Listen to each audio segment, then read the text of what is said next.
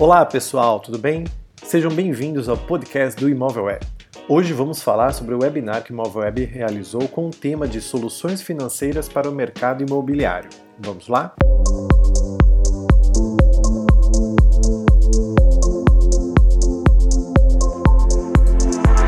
Imóvel Web convidou especialistas para falar sobre soluções financeiras capazes de alavancar os negócios no setor imobiliário. Estamos passando por um momento na história onde o impacto econômico atingiu diversos setores da economia e também diversos países. A insegurança tomou conta dos investidores e compradores que ficaram com o pé atrás na hora de comprar o imóvel e se mudar.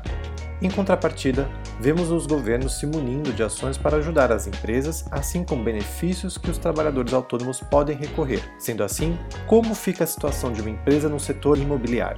Para este bate-papo, o CEO do Imóvel Web, Leonardo Paz, convidou grandes nomes do mercado, especialistas em gerenciar o lado financeiro das empresas, para compartilhar suas visões sobre o tema, propondo soluções eficazes para alavancar os negócios. Para este evento, foram convidados Bruno Gama, CEO da Credit Home, Francisco Pérez, sócio fundador da Gleb Investimentos, Luiz Toscano, vice-presidente de negócios do consórcio Embracon, e Thiago Galdino, CFO do grupo Imóvel Web.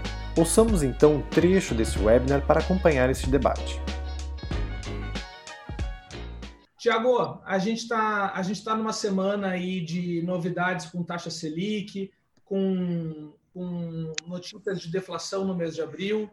A gente, come, a gente enfrenta essa quarentena e passa esse mês de maio com qual cenário macroeconômico? Bom, boa tarde, Léo, boa tarde, amigos, boa tarde a todos que estão assistindo nesse momento. É, bom, primeiro para dizer que sim, é, a redução de taxa Selic é uma boa notícia para o nosso mercado, sem dúvidas, e nós vamos explorar bastante esse tema é, durante o nosso papo aqui. É, mas eu queria começar comentando sobre uh, o reconhecimento em si dessa crise, né? e sem entrar na temática de saúde ou de, do reflexo e impacto disso nas nossas vidas pessoais, mas para falar de que, como qualquer setor ou como qualquer analista, estudioso de economia, é, a primeira coisa que acontece no mercado é um ceticismo em relação à crise em si. Então, é, nós, como especialistas, eu acho que temos, inclusive, uma responsabilidade de ser sim existe uma crise bastante grande, profunda no cenário econômico, né? na economia em geral. O Brasil provavelmente deve enfrentar uma queda de PIB entre 5% e 10%, eu diria. Há especialistas que falam é, informações de todos os tipos, mas eu ficaria aí entre 5% e 10%. É difícil prever qualquer coisa. Mas se esta é uma crise que é, é uma crise econômica de proporções de guerra, né, talvez a maior crise que o Brasil e o mundo vai enfrentar depois da Segunda Guerra Mundial, eu diria que o mercado imobiliário, ele desta vez tem um, é, ele sofrerá um impacto diferente de outros cenários que nós vivemos de crise nacional ou mundial como crise do subprime ou outras crises que o Brasil enfrentou e que o mercado imobiliário foi um dos primeiros impactados e a sofrer fortemente. Então, é claro que a gente vai sofrer é, com essa crise, a gente está sofrendo com essa crise, precisamos, não podemos ser alienados disso, mas existem diversas outras variáveis que precisam ser consideradas que atenuam bastante este cenário. Né? Uma delas, a dizer, são as diferentes soluções financeiras que o mercado hoje tem disponíveis, que nós vamos conversar bastante hoje aqui. Os nossos amigos aqui são especialistas nisso. Mas o que eu queria dizer é, para quem é profissional do setor, para quem é empresário do setor, é, já no começo desse, dessa live, Léo, é que é preciso aceitar a crise, pensar em como sobreviver a ela e planejar a retomada no pós-crise. E é importante considerar que fica todo mundo perguntando quando acaba isso.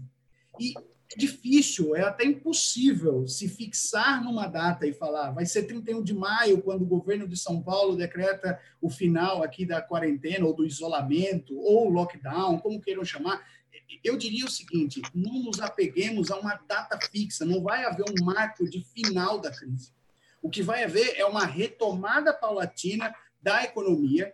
E para o nosso setor, a principal mensagem é: o nosso setor não é um setor de compra, de desejo de compra imediata, onde você vai no supermercado e fala, gostei, vou levar. É um cenário de amadurecimento. Quer seja quem contrata um consórcio ou quem já vai comprar imediatamente, é um amadurecimento. E se a gente ficar parado um mês ou dois meses que seja, quem é do setor precisa estar trabalhando para quem tem necessidade e desejo de comprar, utilize esse tempo no processo de amadurecimento. Nós vamos conversar hoje bastante sobre outras variáveis que impactam esse setor. Eu quero depois retomar também na questão da taxa Selic, mas eu queria deixar uma mensagem e até ver o que os meus colegas pensam depois, Léo, e você também, mas para falar o seguinte, é, a redução da taxa Selic ela é o primeiro passo para puxar todas as taxas de financiamento, para todas as taxas de crédito para baixo. E o financiamento imobiliário não é diferente. E eu fiz um, uma análise, quero trazer aqui para vocês, eu fiz uma análise pegando a população ativa brasileira, gente, e prestem bem atenção nisso, para cada 1% de taxa de financiamento imobiliário em média que cai, é um milhão a mais de pessoas que não teriam acesso ao crédito que gostaria e que passa a ter acesso a esse crédito. Porque nós sabemos que é, você não pode comprometer com parcela mais de 30% da sua renda. Então, logo, se eu baixo a taxa, logo aquele mesmo financiamento passa a custar menos. Pois é, aí, é, Tiago, eu vou te comentar. A gente tem que trazer, lembrar um pouquinho de como é que, historicamente, o brasileiro não é de fazer poupança, né? E, e ser um, um, povo de, de pouca organização financeira. É, momentos de crise sempre trazem uma certa é, instabilidade uh, ou um, um, certo receio na tomada de decisões. Eu, ia, eu, eu, eu queria fazer uma pergunta para o Pérez, mas antes eu vou jogar para o Toscano, porque eu fiquei mais curioso com uma coisa. É, o, a Embracon ela é uma empresa de, de grande porte no cenário de consórcio nacional. É, e o consórcio, por si só, ele, te, ele tende a ser uma ferramenta de planejamento também.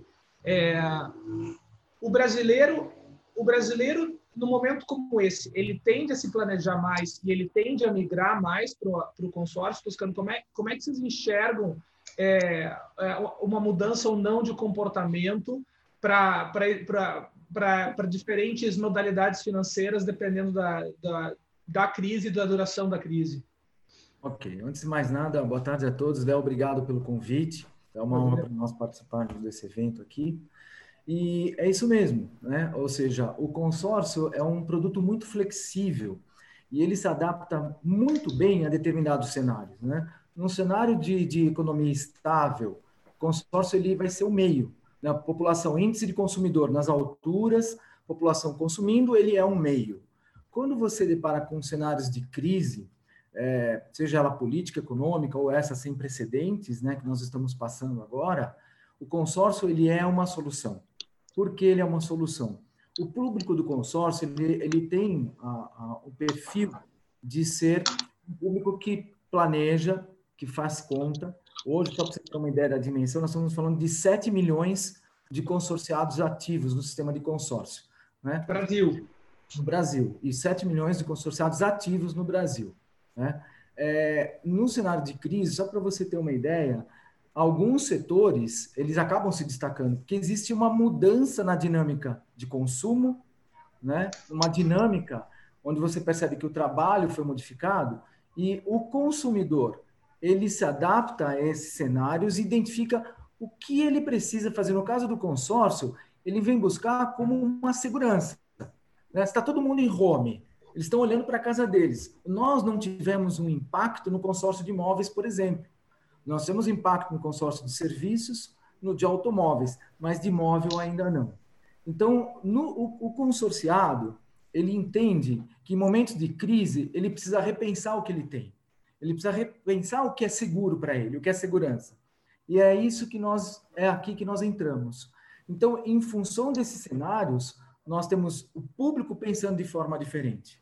É o consorciado que muitas vezes quer trocar de carro, quer trocar de casa, por, porque quer dar um conforto para sua família, ou um empresário quer fazer um consórcio para ampliar suas instalações, no momento de crise como estamos passando, ele pensa no consórcio como uma alternativa econômica e, como você disse, é um momento de planejamento, a forma planejada. Né? O consorciado não é o consorciado que é, é, é, por impulso ele adquire, ele compra. Né? Os, ainda mais esse segmento imobiliário, que as compras não são feitas do dia para a noite. ela precisa ser muito bem pensada e calculada. É aí que o consórcio entra muito bem. Né? Então, imagine você, nós temos aí uma carteira de 300 bilhões em créditos no sistema de consórcio. Deste valor, 126 bilhões é do setor imobiliário. São pessoas que estão esperando o humor voltar para sair às compras, né? Então, é um, é, um, é um segmento muito forte e nós acreditamos que no momento de crise, nós temos que ajustar ao momento. É lógico, a gente tem que rever produto, a gente tem que adaptá-lo ao momento atual, mas existe público existe uma preocupação né, em atender esse público. Né? Você sabe que o consórcio não utiliza a linha de crédito. Você tem um, um crédito bancário, uma linha de crédito bancária, e muitas vezes ele está tomado no consórcio, ele acaba não entrando e tomando o crédito do cliente, do consumidor. Então, ele pode ter dívidas nesse momento que ele quer saldar. E ele encontra no consórcio uma forma de ele trocar uma prestação maior por uma prestação menor. Então, essa flexibilidade que o consórcio oferece, nesse momento, ele se adapta muito bem. Né? Muito bom. Ele entra muito bem. Então, beleza, eu estava com essa dúvida, mas eu, eu, confesso que eu comecei esse bate-papo quando o Thiago estava falando, é, e eu queria jogar a bola para o Pérez pela, pela seguinte questão. A gente viu aí a Bolsa de Valores subindo numa constância nos últimos meses. É, muitas pessoas que nunca tinham se aventurado pelo mercado de capitais passaram a investir parte dos seus rendimentos no mercado de capitais. A bolsa tomou um tombo como poucas vezes na nossa história. E a, o consumidor, o investidor que não, não tem a malandragem do, do mercado de capitais, se assusta e realiza o prejuízo na baixa. Né? Ele saca essa grana e, e, e, não, não espera, não fica sentadinho esperando que, aquela, que o bolo volte a subir para que ele recupere aquele prejuízo.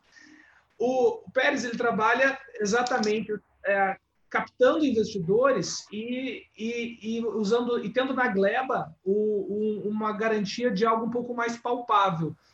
Pérez, uh, qual, qual, é a tua visão da, dos, desses próximos meses, cara? Você acha que, que esse cliente que, que, que era mais propenso a risco, ele vai ficar é, em investimentos mais seguros? Como é que você está enxergando é, essa parte de investimentos na, do, do, do, brasileiro para os próximos meses?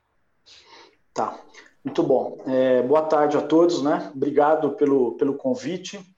É, indo direto a essa questão, Léo, é, a gente de fato teve um tombo, como você falou, gigantesco, né? É, isso jamais é, estaria previsto em qualquer em qualquer cenário, né? Eu brinco que todo mundo que fez planejamento no final do ano para os próximos cinco anos é, tem que chamar os seus consultores e refazer todos os seus planejamentos, porque tudo foi para o lixo, absolutamente tudo foi para o lixo. Nem sei se daqui para frente nós vamos contratar pessoas para fazer planejamento de cinco anos de novo, né? dado esse cenário.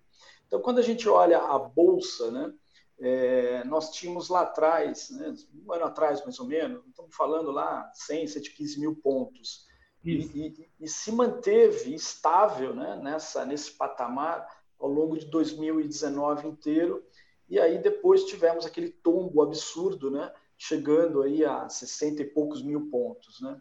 É, nesse momento foi testada essa resiliência do investidor, como você falou. É, e o que a gente notou é, é foram, foram dois tipos de investidores. Né? O primeiro, aquele que se assustou e realizou, tá? e esse vai demorar muito tempo para voltar, e, e aí fica claro que é o investidor é, mais júnior, vamos chamar assim, em bolsa, ah. né? É, pessoal com pouca experiência, nunca tinha passado por uma situação de volatilidade tão grande é, e resolveu realizar. Só que a grande maioria é, não realizou, é, a grande maioria segurou e isso daí vai ficar é, é assim para os próximos anos para realizar. O que de fato a gente observa é que a volatilidade da bolsa, né, a queda, ela precificou essa incerteza absurda que nós temos aqui para frente, como o Thiago e o Luiz já comentaram também. É, o que a gente nota hoje de todos os investidores é que todos buscam proteção ao patrimônio. E aí eu volto um pouquinho para as palavras do Tiago, porque para o setor imobiliário em particular, a gente está vivendo uma situação um pouquinho diferente. É, o investidor, na média, ele está buscando o quê? Proteção ao seu patrimônio, segurança nesse momento. Nesse momento de segurança, ele consegue encontrar isso basicamente três ativos. Né? Ele consegue encontrar isso daí em moedas, ele consegue encontrar isso em metais e consegue encontrar isso no nosso mercado, no mercado de real estate. Né? O mercado de moeda e o mercado de metais, né, dólar, euro, ouro, é, eles já foram, é, eles já sofreram o impacto da crise logo no início, tiveram uma alta expressiva. Então não faz muito sentido para ele agora, sob o ponto de vista de upside, né, de valorização, investir nesses, nesses dois ativos, né, de moedas e metais. Então o que sobra para ele nesse momento que pode ter segurança e upside e valorização? É o mercado imobiliário. Né? E o porquê que o mercado imobiliário ainda não tracionou a ponto é, similar ao de moedas e metais? Por uma razão muito simples: liquidez. O setor imobiliário não tem a mesma liquidez, não tem balcão organizado de negociação como tem moedas e metais. Senão já teria tracionado esse valor.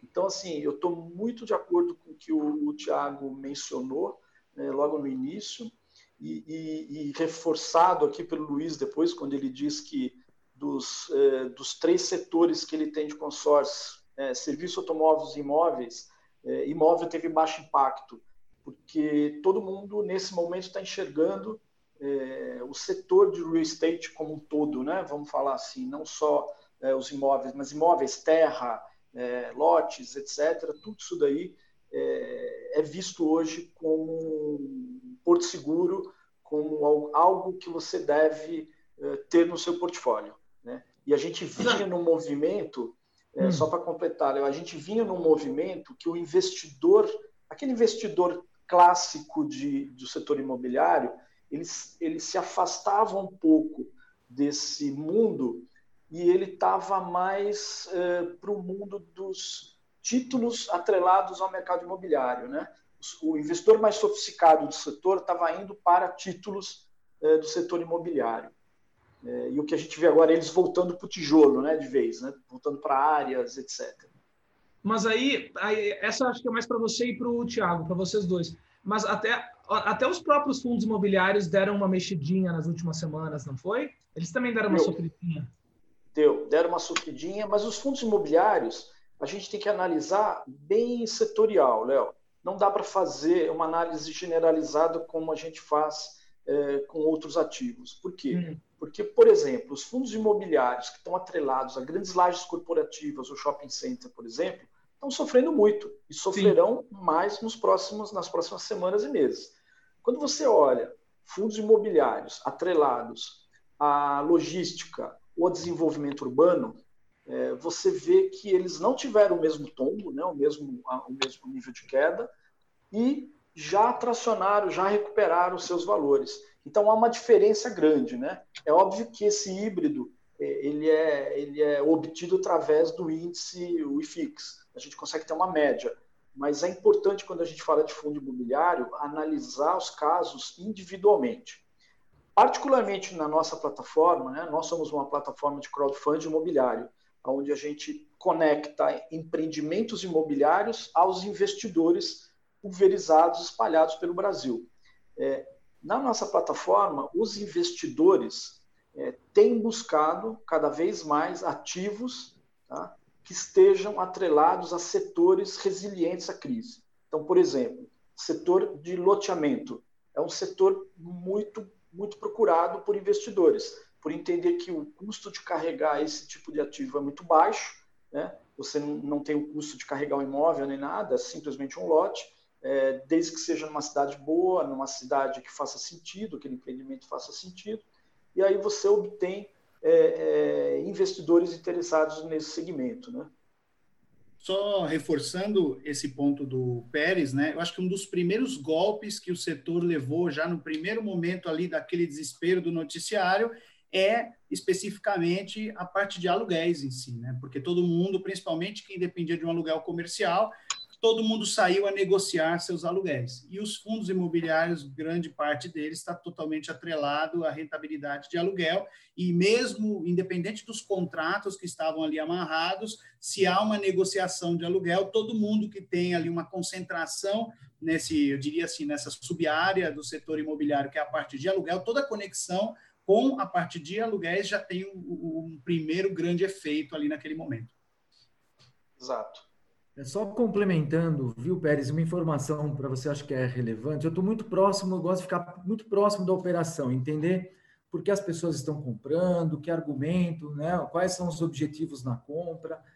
E, e existia já um movimento, e isso foi intensificado agora, que é o investidor que não quer resgatar agora, mas ele quer aumentar o seu patrimônio, encontra no consórcio uma alternativa para ele não se descapitalizar e aumentar seu patrimônio. Então, a gente percebe esse movimento cada vez maior de pessoas que são capitalizadas e não querem mexer no seu investimento, que é o investidor, acho que mais qualificado que você citou, né? Que conhece um pouco mais, não se assusta, sabe que isso vai passar.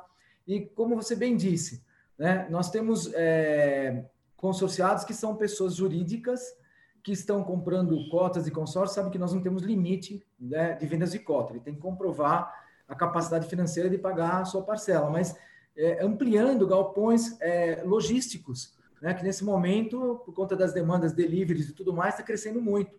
Então, nós identificamos também que as regiões é, Sudeste, Sul, Centro-Oeste, já em abril, já apresentaram uma pequena alta no preço dos imóveis.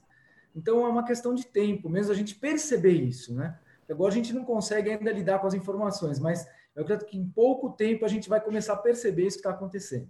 Só pra... Vocês sabem que semana passada a gente fez o webinar com construtoras e, e, muitas delas continuam a vender imóveis, né? E essa semana também eu participei de um, de um webinar é, específico lá para o Distrito Federal e as imobiliárias em geral todas uh, afirmaram continuar fazendo vendas durante a pandemia. Mas o, o, o, que muitos comentam é que esse atual momento ele acelerou processos tecnológicos, processos digitais, e que deveriam, em teoria, facilitar a, a vida do consumidor. Aí, eu acho que a, o Bruno pode nos, pode nos ajudar aí a entender é, como é que é a, essa possibilidade de um processo de financiamento 100% virtual. Ele já existe? Ele está em que pé isso, cara? Boa, Léo. Boa pergunta. Primeiro, agradeço o espaço aí que vocês estão dando, Thiago, Léo, participação aí junto do, do Luiz e do Francisco, muito legal. Eu vou responder a tua pergunta, Léo, mas vou puxar o gancho do Thiago, tá? Eu acho que a gente, como uh, líderes aí do, do setor financeiro que atende, de alguma forma, a cadeia imobiliária, a gente tem uma responsabilidade muito grande é, nesse momento de educação financeira de ajudar não só os participantes da cadeia imobiliária, imobiliárias, corretores, a entenderem esse grande portfólio que existe hoje disponível para o mercado imobiliário, como a população em geral. Né? Essa é uma batalha pessoal minha, sou embaixador aí da educação financeira, e o que o Tiago comentou na reunião, no início da reunião sobre a Selic, é de fato é, muito poderoso. Mas a gente tem que transformar isso em realidade, né? Uh, não sei se você sabe, vou dar alguns números para a gente situar o quanto o Brasil ainda está distante de uma realidade de juros baixos para a base da população. Ano passado foi um ano que o Brasil teve um crescimento de crédito muito grande. A gente não teve esse crescimento, não tinha esse crescimento desde 2012. Só que o volume que a gente fez de crédito imobiliário no ano passado foi menor do que o volume de cheque especial e cartão rotativo mais crédito pessoal. O que, que acontece no Brasil? 75% do crédito ainda é de curto prazo. E, e, grande parte desse crédito, nossa estimativa 60% a 70%, ainda está perto de três dígitos por ano. O que a gente está falando é que uma parte significativa da população toma crédito errado e usa os produtos financeiros de maneira é, é, indevida e errada. Isso gera uma agressão muito grande à capacidade de pagamento ao bolso. Uma das coisas que a gente reforça, a gente fala, é um pouco essa bandeira de organização financeira, de educação de uso do dinheiro, de uso do crédito e de como fazer com que o crédito esteja, te alavanque positivamente e não negativamente. E aí, pegando o exemplo da Selic, a gente vê uma expectativa, sim, de redução adicional das taxas de cartão de, de, de, de crédito imobiliário aí nos próximos meses. Não acho que ela aconteça imediatamente, mas ela deve acontecer nos próximos meses. E só para a gente tangibilizar um pouco do que foi essa redução nesses últimos anos, vou dar um exemplo de um financiamento de 200 mil reais em 30 anos. Três, quatro anos atrás, entre 2016, vai, um financiamento de 200 mil reais tinha uma parcela de 2.550 reais. Esse mesmo financiamento tem uma parcela de 1.500 reais. Nas mesmas condições, a parcela caiu mil reais. O que, que significa isso, Léo, na prática? O cara que tinha uma renda de 5 mil não comprar, não tomava 200 mil. E hoje ele toma, que é o exemplo que o Tiago deu. A gente inseriu na nossa conta 4 milhões de famílias no mercado imobiliário só com a redução da taxa de juros no Brasil. Isso tem um poder incrível. Isso na, a gente olha em todas as esferas sociais. O cara de mais alta renda ele amplia a capacidade de pagamento. Os investidores começam a ver o crédito imobiliário como ferramenta de alavancagem. Invés de ele comprar um imóvel à vista, ele compra quatro, cinco financiado e usa isso da maneira como ele quiser. O yield do, da locação e do financiamento estão próximos, então ele, ele faz sentido ele comprar para locação. Então, é, é, só uma cor aí do que está acontecendo. A, a, gente teve o melhor mês da Credit Home em abril, nosso recorde histórico. Então, vem, estamos num ritmo forte uh, e eu acho que muito ajudado pelo que você falou, Léo, pela digitalização. Uh, hoje a gente vê as dificuldades do cliente em agência, um terço das agências de banco estão fechadas, a gente vê a dificuldade de interlocução na parte documental, na avaliação do imóvel, e a gente, uh, e acho que não só a gente, como os players do mercado imobiliário, que vieram se estruturando para ter um atendimento remoto, virtual, mais digitalizados, estão saindo na frente. Eu tenho exemplo de imobiliários que eu atendo que venderam zero imóveis nesses últimos 60 dias e outras que estão praticamente no mesmo patamar do primeiro bimestre. É uma, é uma diferença muito grande simplesmente pela capacidade de se posicionar, pelo uso de tecnologia uh, e pela conversão de lead. Então, é impressionante assim o que a gente está vendo hoje. Então, assim, vou falar agora um pouco de Credit Home. A, a, a gente claramente vê que o, o, esforço que a gente fez nesses últimos dois anos em investimento em tecnologia começa a ter efeito. Então, a gente consegue hoje fazer uma pré-aprovação é, online ah, o fluxo da pré-aprovação de crédito, depois aprovação, documentação, análise e emissão do contrato, não precisa de interação ah, física e documental nenhuma com o cliente final. Então, a gente consegue fazer todo o processo, de ponta a ponta, se ele está financiando um imóvel vertical, um apartamento, 100% remoto. Aí, inclusive, a avaliação do imóvel, que é algo obrigatório, em apartamentos de cidades de porte acima de 500 mil reais, a grande maioria a gente faz remoto. Não necessita da visita ao imóvel. A gente usa o algoritmo, gera avaliação e a gente segue o processo. E a última etapa do processo, que é uma etapa chata, que todos nós da, da cadeia imobiliária sofremos, que é o cartório, no caso do financiamento, existe a obrigatoriedade de averbação desse contrato de financiamento imobiliário num cartório de registro de imóveis, a gente já está rodando o processo de registro eletrônico em que a gente entrega o contrato eletrônico com assinatura digital, através de protocolos de segurança que foram definidos aí pela ARISP e pelas entidades cartorárias. Ele faz a análise e devolve esse contrato registrado via eletrônica para a gente. Até o cartório, que era algo difícil e está em processo aí é, de trabalho remoto, com horário restrito, é um empecilho, é um empecilho hoje, está sendo facilitado. Então a gente está, assim, a gente está, a gente vê claramente uma vantagem competitiva dos players, não só nosso com financiamento, mas dos players da academia imobiliária que vieram investindo em tecnologia e hoje claramente, mas claramente saem na frente. Esse exemplo que eu dei de imobiliária são imobiliárias que a gente atende, a divergência de conversão e de volume de venda. Agora, quem está realmente no mundo analógico vai sofrer mais, e não tem jeito, ele vai sofrer, ele vai ter que rapidamente se desenvolver, vai ter que rapidamente investir se quiser se manter vivo. Tá? Aí a gente vê que ainda tem um gap muito grande entre, que é, entre o que é o custo do dinheiro do governo para um banco e do banco para o é, pro, pro comprador, né?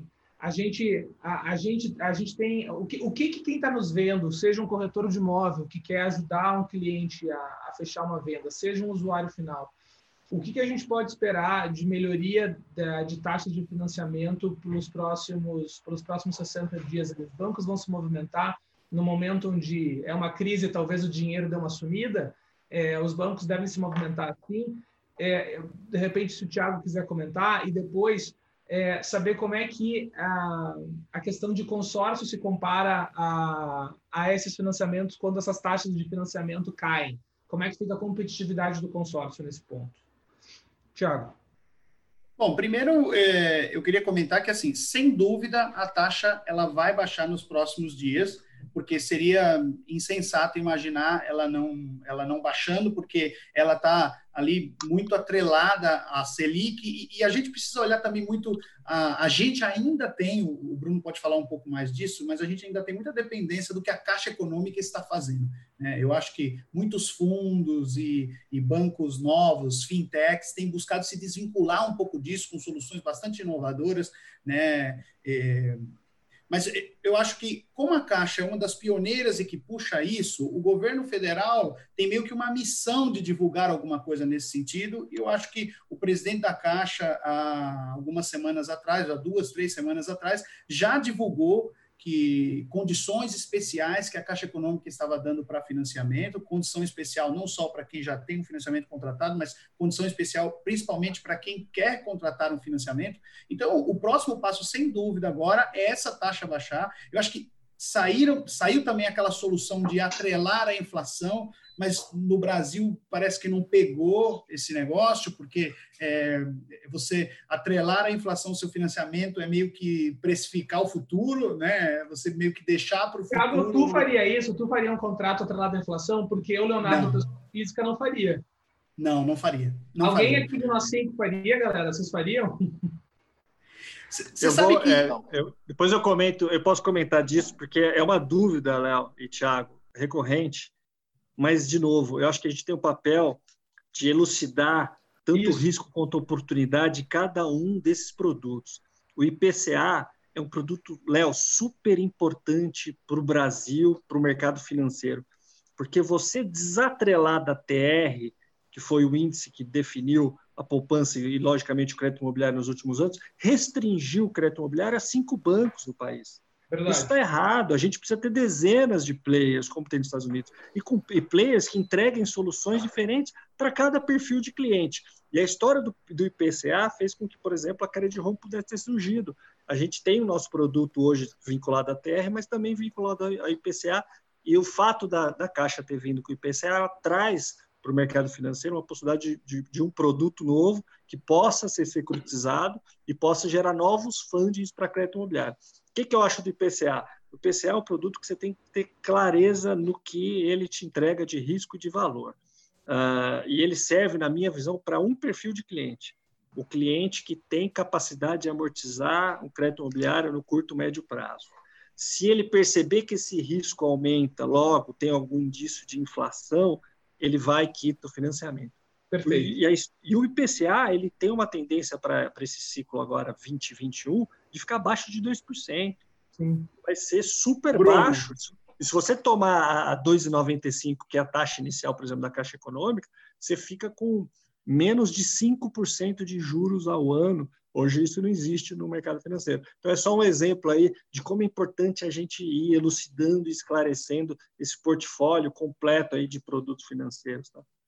Você então, sabe que quando isso saiu, foi divulgado, um jornalista me perguntava, me diz quem é o perfil que vai querer. E está totalmente ligado à pergunta que o Léo fez: quem é que vai é. querer isso? E a conclusão que eu cheguei, e tem tudo a ver com o que você está falando, também é que talvez um perfil de cliente que tomaria esse crédito é o jovem que está, ele está começando ainda, ele está com uma renda baixa, mas com uma grande projeção de crescimento, de promoção, de aumentar o seu salário, de casar e juntar renda com outra pessoa e assim por diante, esse cara, ele está afim de tomar esse crédito porque com essa taxa mais baixa neste momento de curto prazo, ele está olhando só agora, ele precisa do imóvel agora e de uma taxa muito baixa, nesse momento, mesmo com uma renda mais baixa, ele consegue um financiamento mais alto.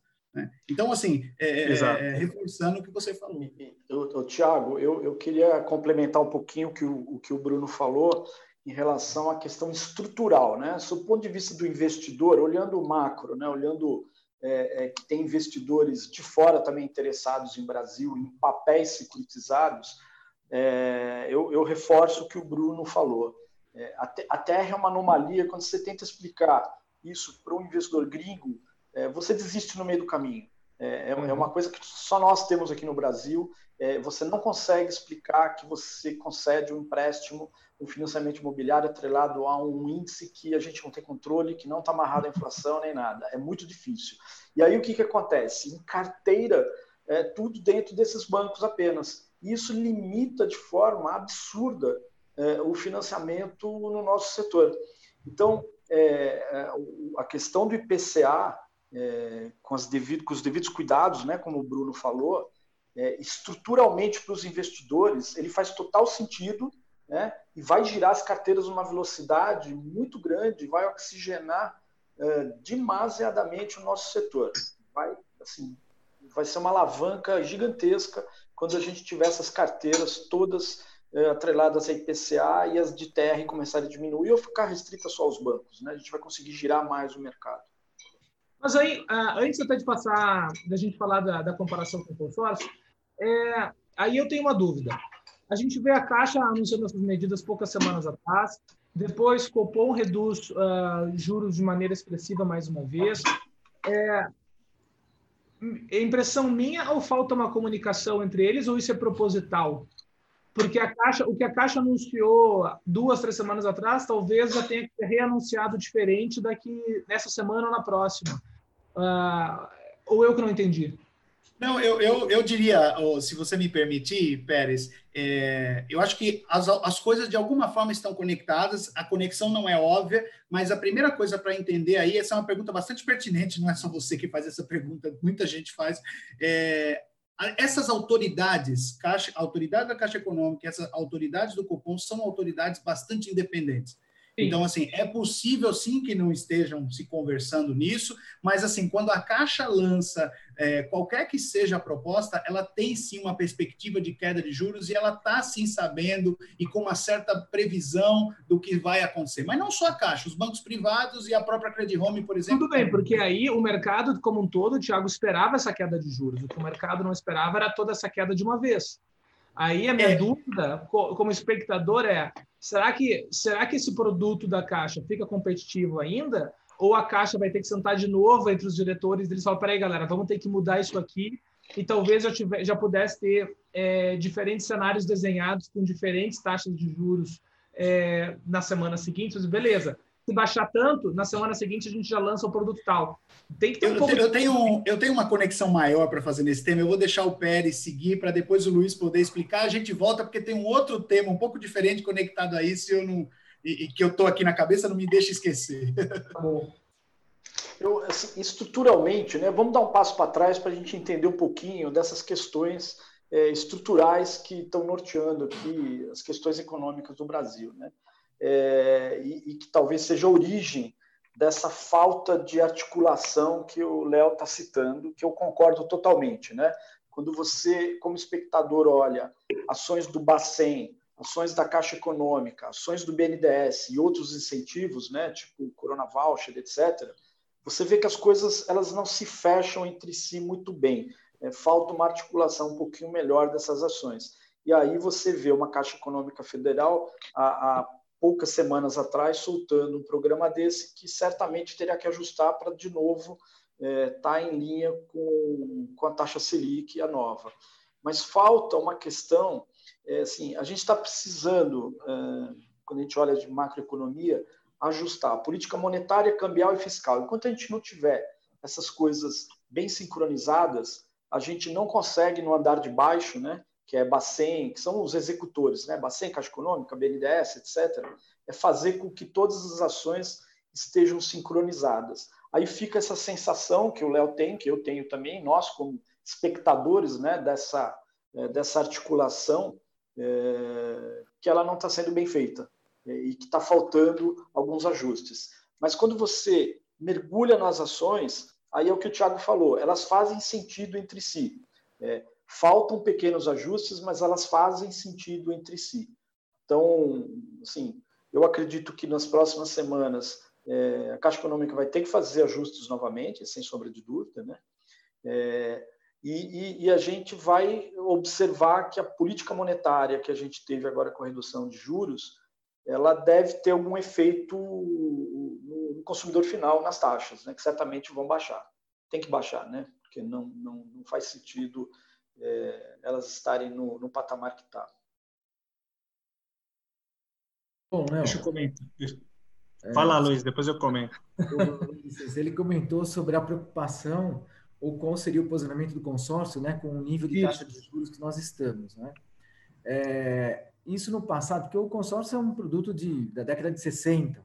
Né? É, existia uma preocupação quando a Selic ainda tinha dois dígitos, né? Que aconteceria quando chegava no patamar de um dígito? O que aconteceria com o consórcio? Mas é, não aconteceu nada, né? Por quê?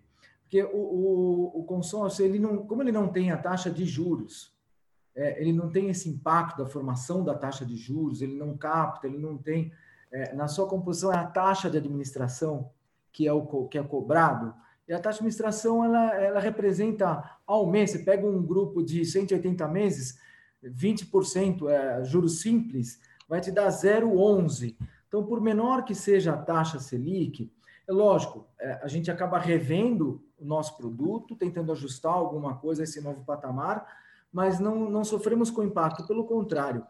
Quando existe é, o apetite ao consumo, isso favorece o consórcio. Né? É importante que existam alternativas de crédito, de financiamento, porque isso está aquecendo. Tá?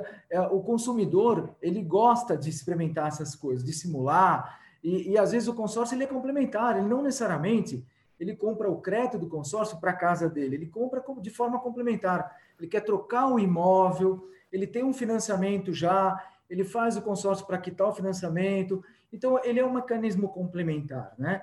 mas não nos preocupa. Nós já tentamos fazer diversos estudos buscando uma correlação do comportamento do consórcio com a Selic, taxa de juros, é, dólar, ouro tal, mas o único mais próximo é, é, que nós encontramos é o índice é, de confiança do consumidor, o que é natural, né? mas nós percebemos que existe um impacto, né? o consumidor não quer comprar, mas tem aquele consumidor que nós falamos no início, que busca a segurança. Então, não existe uma relação. Isso aumenta, o consórcio aumenta. Isso diminui, diminui. Tá? Então, não, não temos muita preocupação, mas é claro que é necessário rever o produto em alguns pontos para acomodar num nível de 2,5% ao ano. Né? E aí, pegando o gancho do que o Tiago falou, do que o Pérez comentou, é, eu só quero reforçar um ponto que a gente acabou não falando e explica um pouco o que o Léo e o Tiago comentaram as, as taxas de juros do crédito mulher devem cair, mas não vai ser uma queda muito forte, porque a gente tem uma grande dúvida sobre inadimplência. As carteiras vão começar a sofrer um nível de inadimplência muito superior ao que aconteceu no passado. A gente tem um nível de inadimplência no imobiliário muito baixo. É abaixo de 2%, o banco privado está ao redor de 1%, é, é, é espetacular. E isso vai ser alterado. Isso altera o economics do, do resultado do produto então, o repasse de redução ele deve acontecer, mas não vai ser agressivo. Uh, talvez um banco público, por, por, por, outras questões institucionais e tal, possa puxar um pouco mais, mas os privados devem com, se conter um pouquinho mais.